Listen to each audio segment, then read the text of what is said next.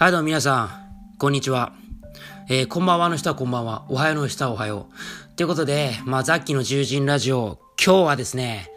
えー、初の前編、中編、後編というこう3部作に分けてですね、ラジオしたいなと思います。で、テーマは何かというとですね、えー、まあ僕一応大学でね、心理学を研究してたんですけど、まあ最近はね、まあミュージシャンとして、まあ一躍大活躍してくれる、大、大活躍、あかんな、噛んじゃったわ。大活躍してる僕なんですけども、あの、まああんまりそのね、何研究してたかとか、まあみんなに話す機会がなかったし、そう、大学で一体何をしてきたんだと。ね。で、実際それってじゃあ社会に本当に役に立つのとかね、大学の意味って何だろうみたいな話をちょっとしたくなったんで、します。はい。で、前編、中編、後編ってわざわざ3部作分けてるのは内容が濃すぎるからです。はい。で、まあ前編では、まあ僕が大学院まで行っちゃったんで僕は。そう、だからね、分けないといけなくて、大学院になるまでに研究してたことが前編です。で、中編は、じゃあ大学院になって何を研究したのかっていう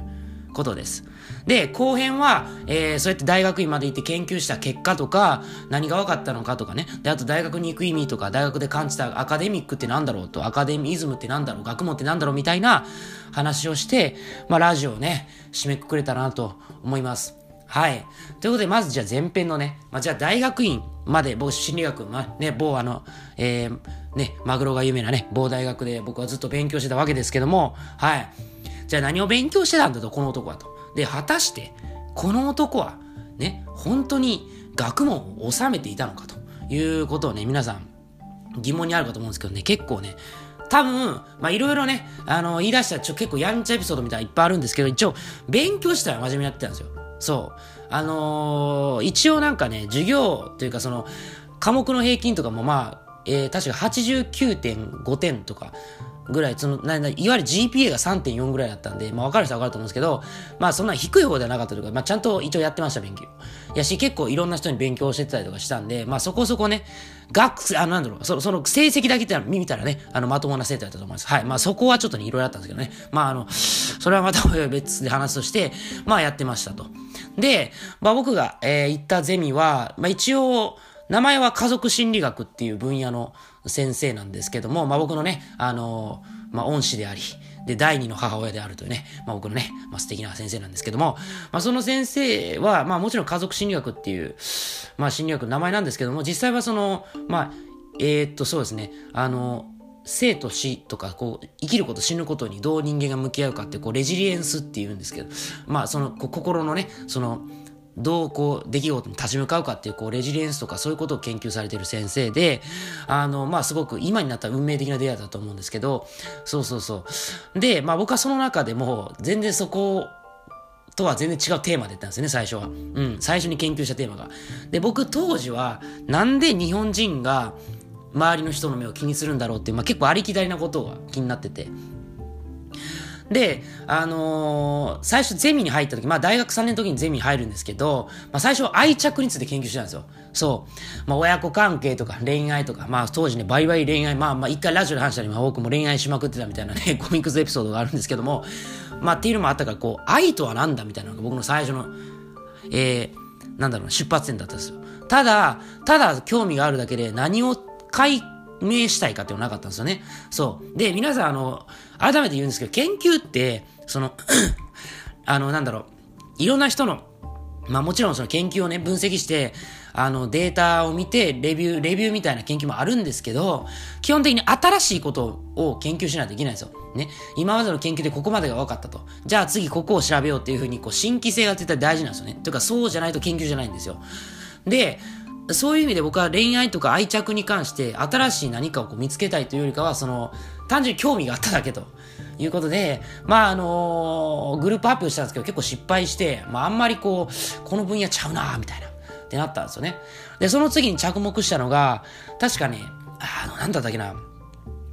時間の、そ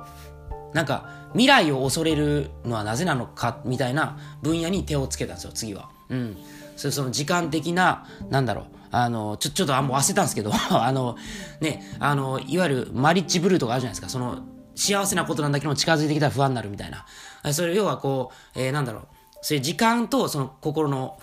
不安というか、それの関係性みたいなところに、まあ焦点を当てたんです。あ、時間的展望や。そう、時間的展望という分野に行ったんですけど、まあそれもなんかね、発表でもう、なんか、何が研究したのかわからないって結構ずったずたに言われましてね。うん。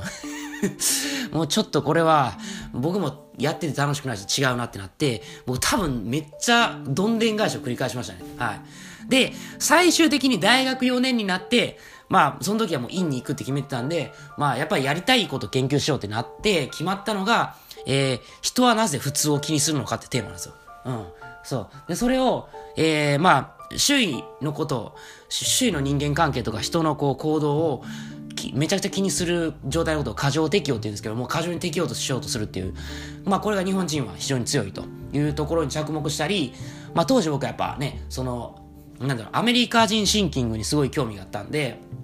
まあマインドセットっていうのが心理学であるんですよ。その、まあ自己啓発であるマインドセットとは違って、ものの見方みたいな。まあそのマインドセットっていうのがそもそも枠組み、フレームが存在してて、あのーまあ、一つの出来事にもいろんな捉え方があるよねっていう概念なんですけど、例えば、まあ、受験に落ちましたという話一つとっても、まあ、受験に落ちたっていうネガティブな側面もあれば、まあ、違い大学に行けるとか、また浪人するんだったら、まあ、1年間自由になるとか、まあ、逆に大学以外の選択肢が見えるんじゃないかとかっていう、こう、ポジティブなというか、まあ、ポジティブっていう決め方おかしいんですけど、まあ、いろんなね、あの、側面がありますよと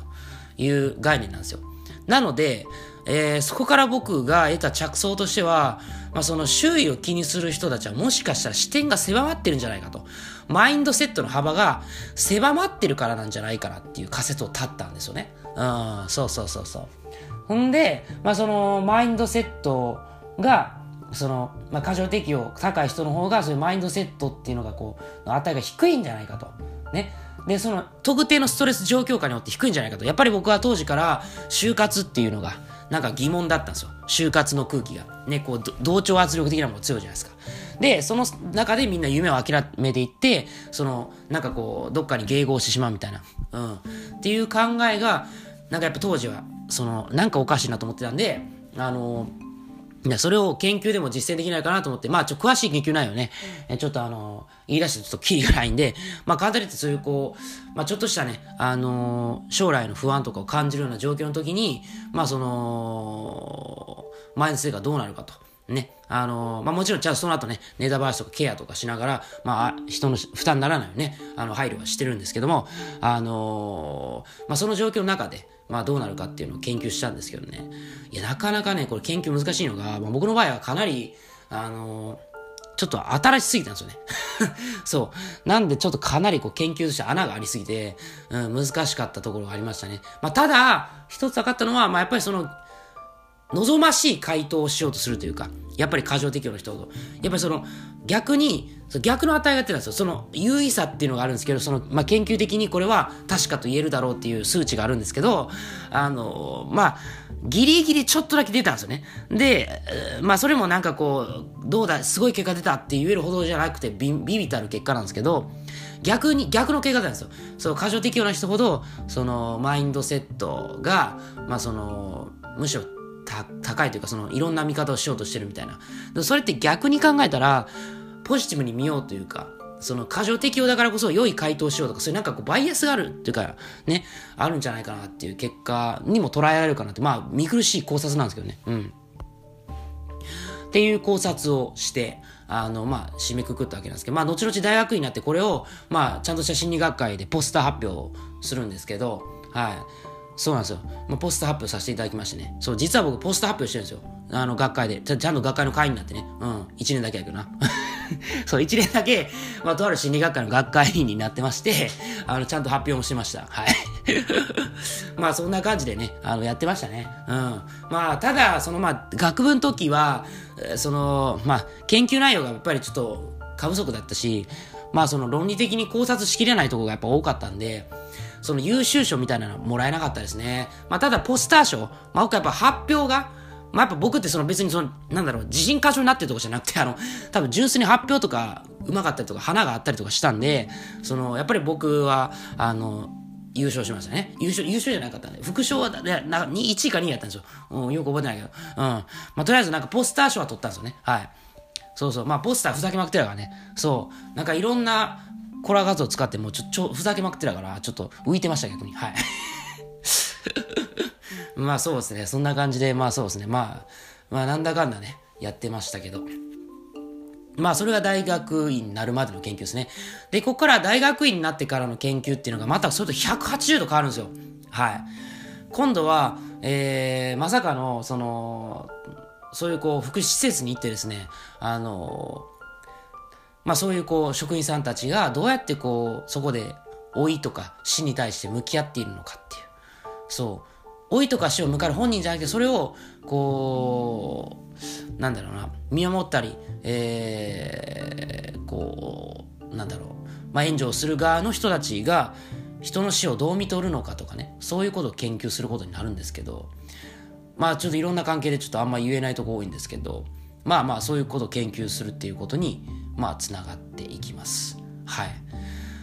まあそこで僕のね、音楽にもいろんな影響がもちろん、ここからね、まああるんでね、うん。まあ今日の話は、ちょっと長くなりそうなんでね、ここまでにします。まあ次は中編ということで、じゃあそういう老いとか死に向き合うにはどうするかって研究をして、感じたことについて、まあお話ししようかなと思います。いや、すごい真面目な話ですね。はい。まあという感じで皆さん、また来世。